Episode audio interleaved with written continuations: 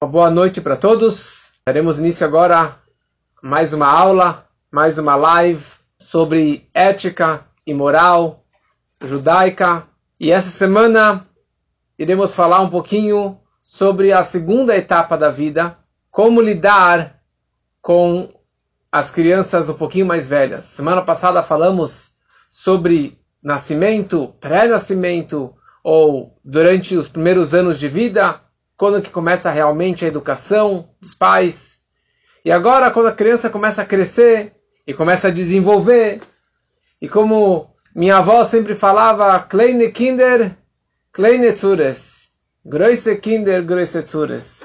Não sei se é exatamente essa frase, mas se isso é realmente verdadeiro, mas kleine Kinder, pequenas crianças, pequenas dificuldades, Große Kinder, grandes crianças, então daí já são mais problemas, mais dificuldades.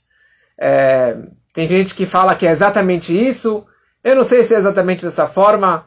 Baruch Hashem, temos alguns filhos, e eu não, não sei se quanto mais eles crescem, mais os tsures aumentam.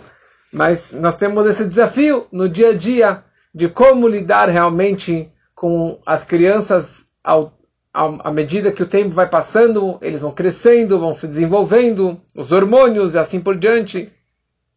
E para isso, iremos nos basear novamente sobre o Porquê Avot, Ética dos Pais, que é exatamente o livro de ética e de comportamento. E aqui iremos ver é, uma Mishnah no capítulo 2, a Mishnah número 9. Temos aqui a projeção, está aqui no PowerPoint, e podemos acompanhar essa Mishnah. Rabban Yohanan ben Zakai, que era um grande mestre da época do Talmud, ele teve cinco discípulos destacados. Rabbi Eliezer ben Hurkinus, Rabbi Yoshua ben Hanania, Rabbi Yossi o Kohen Rabbi Shimon ben Netanel e Rabbi Lazar ben Arach. Ele, Rabbi Yohanan, costumava enumerar as suas qualidades, a qualidade de cada um desses cinco alunos. Rabbi Eliezer ben Hurkinus é como uma cisterna cimentada. Cisterna é um buraco totalmente vedado, cimentado, que não perde nenhuma gota. Rabbi Yoshua ben Hanania, louvada seja aquela que deu a luz, como já expliquei algumas vezes, que a mãe dele pegou o berço dele desde pequeno e colocou na casa de estudo, na casa de Torá, para que ele possa realmente estudar a Torá e crescer, e assim que ele acabou crescendo, sendo um grande mestre. Rabbi Yossi, o Kohen, ele era um pio, um Hassid, uma pessoa devota, que faz além da lei, que faz além da obrigação. E Rabbi Shimon ben Netanel teme, teme o pecado. E, por fim, Rabbi Lazar ben Arach é como uma fonte da qual flui cada vez com mais força. Uma fonte que nunca para e sempre está realmente com mais força, nunca para de é, fluir e crescer. E a grande pergunta é, ele tinha só cinco alunos? Imagina, um grande mestre, Rabbi Yohanan Ben Zakkai, ele só tinha cinco alunos. Então, na verdade, estes alunos eram os mais destacados. Esses eram os alunos mais dedicados ao mestre e talvez os alunos que ele mais se dedicava. Ou talvez cinco alunos, cada um com uma personalidade diferente. Como você pode notar, um ele se destacava na memória. O outro, em bom comportamento, midotovot, em boa índole. O terceiro, ele era um Hassid, que significa que ele faz além da obrigação, além da lei, além daquilo que ele foi realmente ordenado. Quarto, ele era temeroso ao pecado, uma pessoa cuidadosa e se cuidava de cada detalhezinho do, do judaísmo, das mitzvot. E o último, ele sempre fazendo novidades e aumentando e acrescentando e criando novas explicações sobre a Torá. Numa visão mais profunda, o pai do nosso Rebbe, o grande cabalista, Rabbi Levi Yitzhak, ele escreve que esses cinco alunos representam cinco midot. Estamos agora no Sfirata Omer, na contagem do Omer, e nós temos sete atributos emocionais, e estes cinco estão ligados com cinco desses atributos emocionais. O primeiro está ligado com Chesed, com bondade. O segundo com Gvurah. O terceiro com Tiferet, compaixão. O, terceiro, o quarto com vitória, Netzach. E o quinto com um, Hod, esplendor. Não vamos entrar agora em todos os detalhes, mas pela Kabbalah existe realmente uma conexão ímpar de cada um com a sua personalidade. A grande pergunta é: como lidar com cinco filhos diferentes? Como lidar com cinco alunos diferentes? Três. Eu tenho dez, eu tenho mais do que cinco. Como lidar com personalidades diferentes? E como saber se adaptar com a personalidade de cada um da forma que ele é? Então, a frase inicial é Rabbi Yohanan, ele tinha cinco alunos e ele costumava enumerar as suas qualidades. Esta frase é a mais marcante desse capítulo para mim. Ele costumava enumerar, destacar, falar abertamente as qualidades de cada um dos cinco alunos.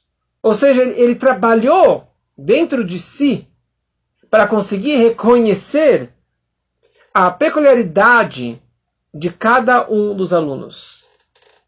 Ele conseguiu destacar, ele conseguiu pegar e falar: você é uma cisterna cimentada, você é um Hassid, você é uma fonte que nunca para quieto. E ele costumava sempre elogiar e demonstrar a qualidade daquele aluno em particular. Porque essa que é a base da educação. Hanoch lenaar alpi darko. Você deve educar a criança de acordo com o seu jeito, de acordo com a sua personalidade, de acordo com a, o seu jeito de ser. Vamos falar sobre isso aqui mais, mais para frente. Mais uma, um, um, ponto interessante do Rabi Hanan, que ele costumava elogiar. Ou seja, não era um segredo. Não era algo sigiloso. Não era algo que ele pensava, ah, esse aluno é especial nisso, aquele é inteligente, aquele é bem picante, aquele lá é rápido. Não. Ele virava para o aluno e falava, você tem esta qualidade. Ele virava para ele e falava, saiba que você tem um potencial incrível, a sua memória é, é notável, é algo totalmente diferente dos seus colegas. E ele focava e frisava esta personalidade de cada um desses alunos. Para quê?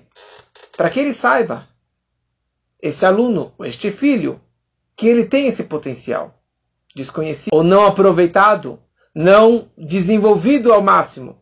Ou seja, todos alunos, toda criança, todo ser humano tem qualidades. Tem, poten tem potenciais que são naturais tem qualidades naturais da criança e tem qualidades adquiridas. Ele ralou, ele se esforçou, ele trabalhou para conseguir ter uma boa memória, para conseguir se conseguir se concentrar bem na aula e assim por diante. E o que ele fazia, Rabbi Hanan, como um bom orientador, como um bom pai, como um bom mestre, ele costumava enumerar e destacar e colocar o holofote naquele lado que ele se destaca. Então, na verdade, existe um livro muito interessante, que até está tá impresso em português, que se chama Princípios da Educação e Orientação. Este livro foi escrito pelo Rabbi Yosef Yitzhak Schneerson, o Rebbe anterior, o sogro do nosso Rebbe.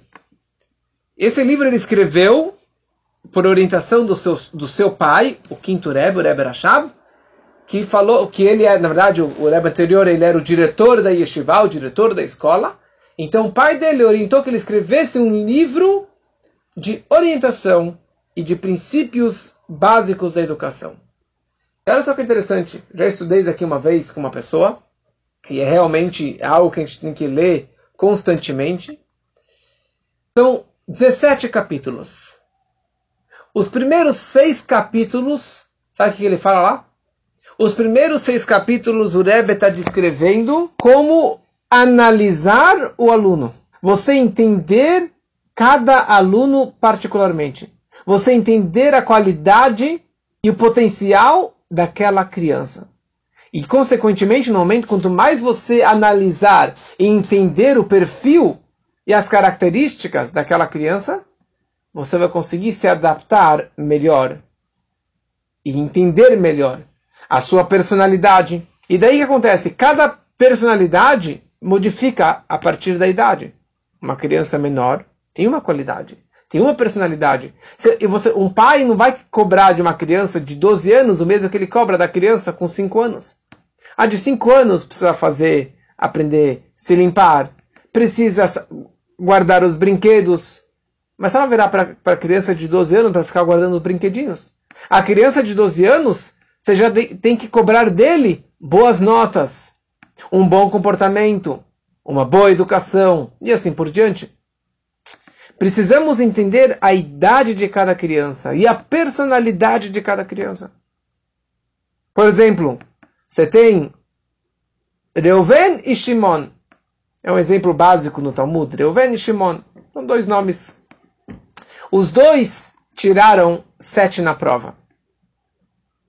Só que para Reuven, ele, o pai ficou indignado. O pai não ficou satisfeito com a nota 7. E para o Shimon, o pai foi lá, beijou, abraçou, elogiou tanto porque ele tirou nota 7 na prova. Por quê?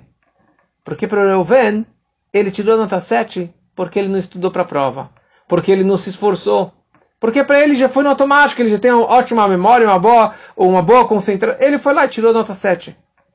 Ele poderia ter tirado de boa nota 10. O outro, o Shimon, para ele tirar nota 7, ele teve que se esforçar bastante. Ele teve que se dedicar, ele teve que, ele teve que pegar o livro e virar e revisar e revisar e se aprofundar e ligar para o amigo. E ele conseguiu tirar nota 7. Uau, Shkoyach, parabéns. Você realmente merece todo elogio. Por isso tinha um grande mestre, colega do Alter Rebbe, que ele chamava Rebzusha de Anipoli.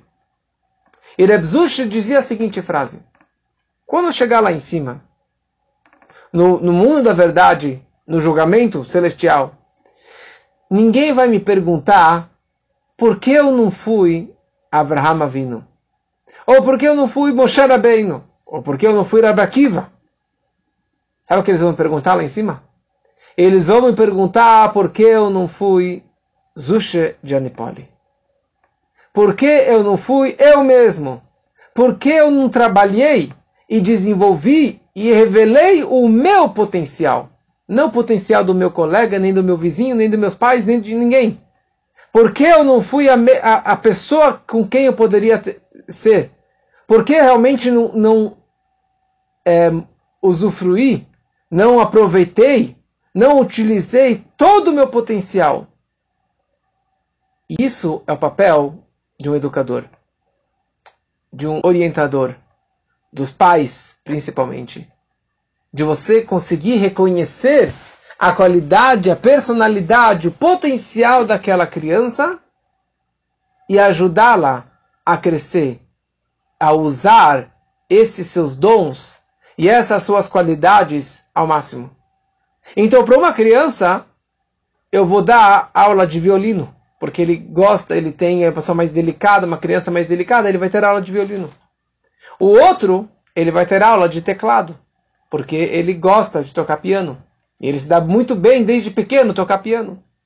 O outro, ele tem um dom na pintura excepcional, sozinho. E agora com aulas de artes, ele consegue desenvolver e fazer quadros maravilhosos. Mas isso é o papel dos pais, de ver a qualidade e a personalidade o outro tem uma memória maravilhosa, então ele pode ler livros e decorar e tirar notas maravilhosas, participar de, de concursos e de, de. Isso é o papel do pai. Isso é o papel do, do, do educador. Então, para isso, nós precisamos adaptar do jeito da criança.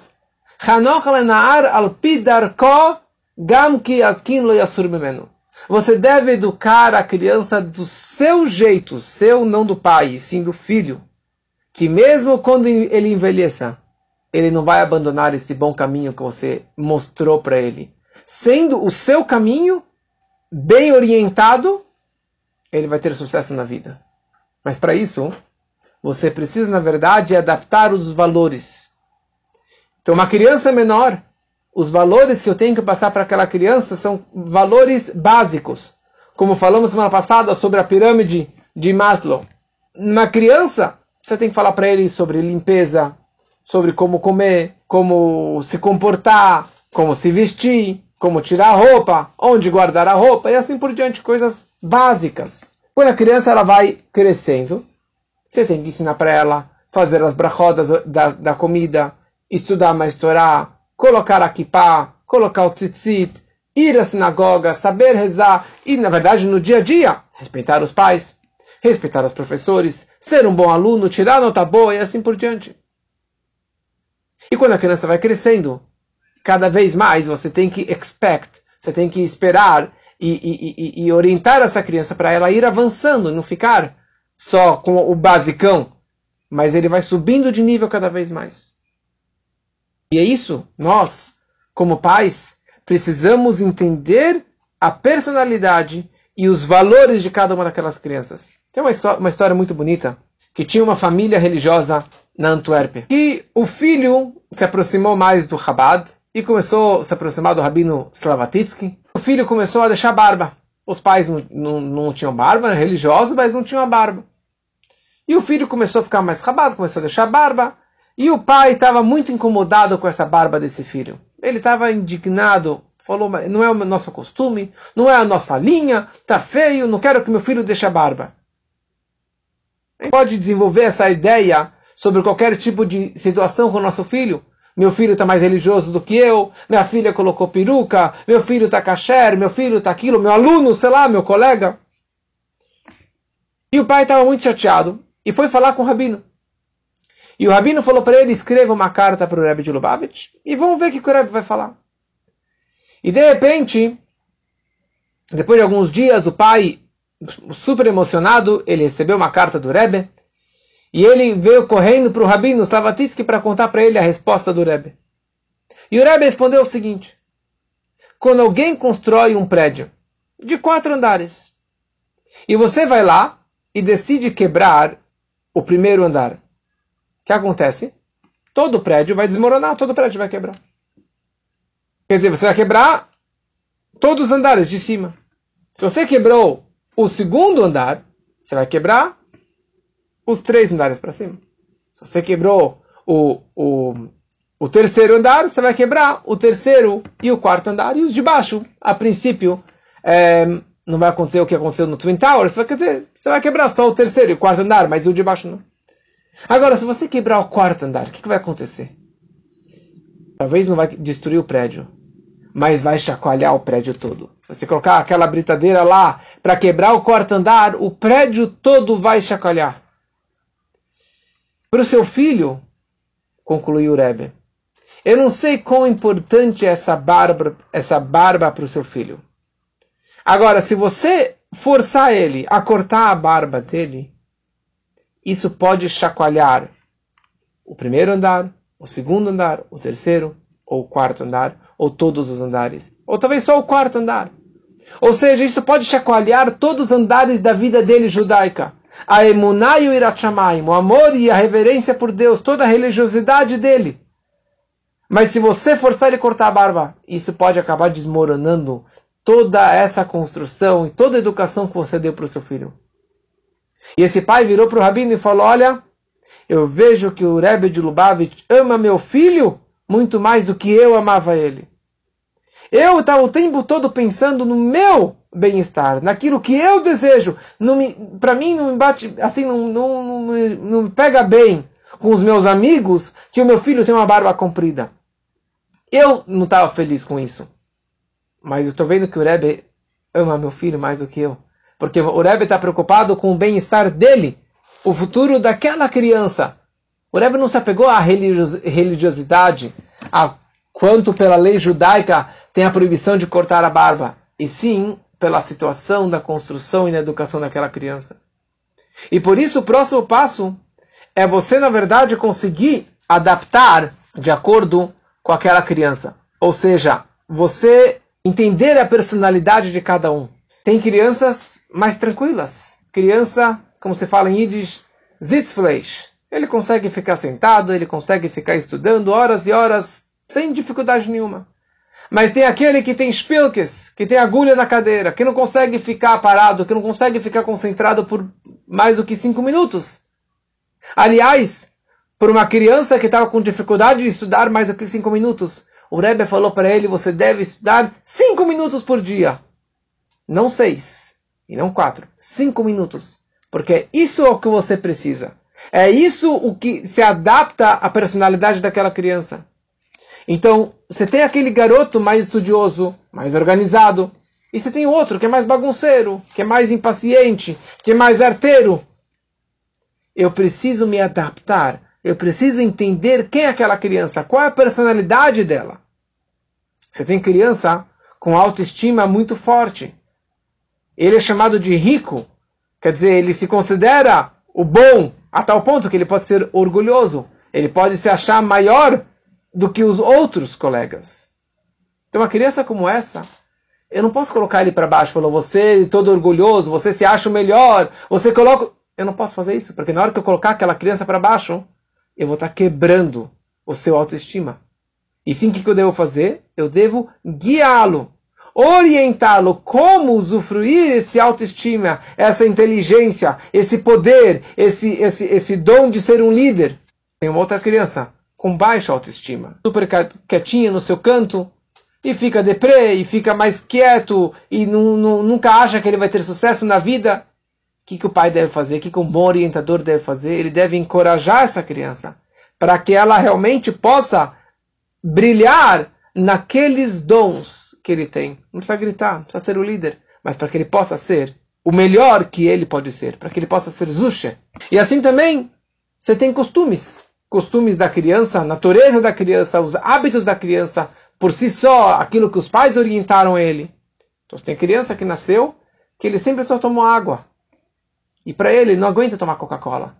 Mas a criança que sempre tem refrigerante em casa, para ele vai ser muito difícil de você explicar para ele e mudar esse hábito para que ele possa tomar sempre Coca tomar bastante água diariamente, dois litros de água por dia. Você tem uma criança pontual, boas maneiras, uma criança que sempre fala educadamente, com boas palavras. Então, uma criança como essa, eu não posso take for granted. Quer dizer, ó, oh, ela já é bem educada, eu não preciso realmente educar essa criança. Precisa falar para todo mundo. Mas, em particular, pelo menos você deve falar para aquela criança: Eu te amo. E eu gosto de você, eu gosto do jeito que você é, e deixa eu te ajudar a crescer mais ainda. E quando você ajuda, ele vai acabar tendo mais sucesso. E assim também o meio ambiente, os amigos, ou o lar que ele nasceu. Você tem que entender cada um a situação que ele está passando. Se ele está chegando na idade do bar mitzvah, ou na idade da adolescência, da aborrecência, você precisa entender a situação daquela criança. Estou me repetindo, mas na verdade o resumo de tudo isso é você enxergar a essência daquela criança. E aquela criança entender que eu, como pai, como professor, como educador, eu estou tentando me adaptar.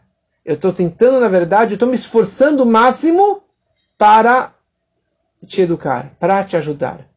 E com isso, quando os, quando os filhos, quando os alunos veem que o pai, o, professor realmente ama e se dedica com ele, ele vai ter uma credibilidade maior nos pais. E ele vai confiar o seu futuro. E aquilo que o pai ou o professor falar, ele vai seguir a risca. E esse que é o grande trabalho, o grande esforço que o Rebbe anterior descreve nesse livro, de você descobrir e você analisar o que realmente é a essência daquela criança. Qual é o maior prazer, o maior sonho, ou o maior medo e o maior problema daquela criança? Qual é a essência que eu possa tratar na essência, que nem a homeopatia, descobrir a essência da pessoa para conseguir tratar todos os, os problemas é, que vêm na sequência. Só que o quê? Eu preciso tratar uma coisa por vez. Não adianta eu querer abraçar e querer resolver todos os problemas ou todas as situações. Eu preciso descobrir qual é a essência daquela criança. Uma vez, um pai escreveu para o Rebbe que tinha o filho, que ele tinha dois problemas, duas más qualidades. Ele era mentiroso e ele tinha muita raiva. Era um garoto briguento e um garoto mentiroso. E o pai perguntou para o Rebbe, o que, que eu devo fazer primeiro? Em qual dos dois problemas que eu devo focar? Os dois ao mesmo tempo? Quer dizer, para dar bronca ou tentar educar o meu filho para deixar de ser mentiroso? Ou deixar de ter raiva? Um por vez, os dois ao mesmo tempo. O Rebbe respondeu para ele que ele deveria focar numa só. Num só problema. Porque a criança não consegue, na verdade, passar, tentar aprimorar e trabalhar com a sua má qualidade duas ao mesmo tempo. E quando a criança perceber que o pai está carregando ele, sobrecarregando com tantas responsabilidades, com tantos problemas, ele vai acabar chutando tudo. E vai acabar, na verdade, perdendo essa credibilidade, esse connection entre pai e filho. Então por isso você começa com um. Agora, em relação à sua pergunta, qual dos dois? Você primeiro precisa trabalhar com a raiva. Porque a raiva, o ódio, cas, é algo muito mais profundo. É algo muito mais interno na alma do que, do que mentira. Mentira tem perna curta, mas não é algo que está ligado com a essência da alma. Então você precisa primeiro pegar na essência do problema, que é a raiva, e daí você vai conseguir realmente, se Deus quiser, também trabalhar com outro problema, que é a mentira. Tudo é uma ideia. Agora existe, fora a questão de você conhecer a personalidade, a essência da criança, nós como pais e educadores, precisamos ter uma visão mais otimista, mais positiva. Ou seja, você enxergar, na verdade, não só entender o problema daquela criança, mas você conseguir, na verdade, colocar o holofote no positivismo, no melhor daquela criança, no seu melhor, no que, naquilo que ele pode ser o melhor. E foi o que isso que Rabi Yohanan nos ensina. Rabbi Yohanan ele virou para o Rabbi Eliezer Ben Hurkinus, ele viu que ele era uma cisterna cimentada. O que quer dizer isso? Que ele tinha um bitul, uma submissão total perante o mestre. Ele parava, entrava na aula, ele não abria a boca e ele captava toda aula, palavra por palavra, letra por letra. Como tinham pessoas que faziam isso aqui com o nosso Rebbe também, com todos os Rebes, que eram os Rosrim, tinha um Shabbat, quando o Rebbe fazia um Farbrengen no discurso, fazia discursos de 5, 6, 7 horas no Shabbat, no Yom Tov, que não tinha gravador, e acabava o Shabat. E estes homens, que eram chamados de Chosrim, que repetiam, eles simplesmente abriam a boca e repetiam palavra por palavra, que o Rebbe falou durante 5, 6, 7, 8 horas, 9 horas. É uma cisterna cimentada. Ele entrava lá, ele não pensava naquilo que eu sei, naquilo que eu entendi, Deixa eu ver se eu entendi se está certo. Ele entrava perante o mestre, ele tinha essa submissão total perante o mestre. Ele gravava tudo. Já o outro, Rabelazar Ben Arach, ele era uma fonte, uma fonte de água. Ele entrava na sala do mestre, ele captava, mas ele saía e desenvolvia cada vez mais. E ele virava uma fonte de, de água que nunca para, sempre acrescentando, aprimorando interpretando melhor, se aprofundando mais. E ele costumava enumerar a qualidade de cada um. Ele falava a qualidade, o positivismo, essa visão otimista de cada um dos alunos. E esse foi que foi o grande sucesso do patriarca Abraham. Abraham, desculpa, Abraham não, Yaakov. Yaakov vindo, nosso patriarca Yaakov, ele tinha 12 filhos. Yaakov, aliás, tem uma piada conhecida, que Abraham criou Shacharit, Yitzhak criou Mincha, Yaakov criou a reza da noite, que é Arvit. Por que Yaakov criou Arvit? Porque Yaakov chegava em casa, depois de um dia de trabalho, ele chegava em casa, tinha lá quatro mulheres, doze filhos. E a Rachel falava, o Benjamin está cansado, está com fome. O Yosef precisa fazer, precisa trocar fralda. O, o, o Issachar, o Zevulun, cada um precisa fazer alguma coisa, cada um gritando para o papai, papai me ajuda, me ajuda papai. Daí Jacob ele fala, Arvit, Arvit, Mairiv, preciso para a sinagoga fazer Arvit. Eu não preciso fazer agora, não vou ficar em casa cuidando das crianças, eu vou para a sinagoga rezar. Mas Jacob ele conseguiu educar todos os filhos da melhor forma possível. Ele teve sucesso absoluto, porque o trabalho dele era Tiferet. Tiferet é beleza, o caminho do meio, o caminho do equilíbrio, o caminho da verdade. Isso era a vida do Jacob Avinu. Então Jacob Avinu, ele teve sucesso que todos os filhos eram tzadikim. A sua cama era perfeita. Mas não eram todos rabinos. Ele teve dois filhos, Issachar e Zvulun, que fizeram a primeira sociedade. E ele virou para Issachar e ele falou: Issachar, a tua vida é nas tendas de Torá. Zevulun, você é um businessman. Você vai nos barcos e nas margens e vai viajar com os barcos, com os navios e fazer negócios. E vai sustentar o seu irmão com seu dinheiro. Essa é a troca do, da, da Torá com a Tzedakah. Mas ele conseguiu reconhecer o poder, o potencial de cada um dos seus filhos. E é isso que nós precisamos fazer: colocar o foco no, no positivismo, na qualidade positiva de cada um dos nossos filhos. E assim, se Deus quiser, teremos muito Naches, Idish Naches, Naches, dos nossos alunos, dos nossos filhos, dos nossos netos, cada um fazendo a sua forma, da melhor forma possível, e que assim realmente possamos ter uma vida feliz com os nossos familiares e com os nossos alunos para todos, se Deus quiser.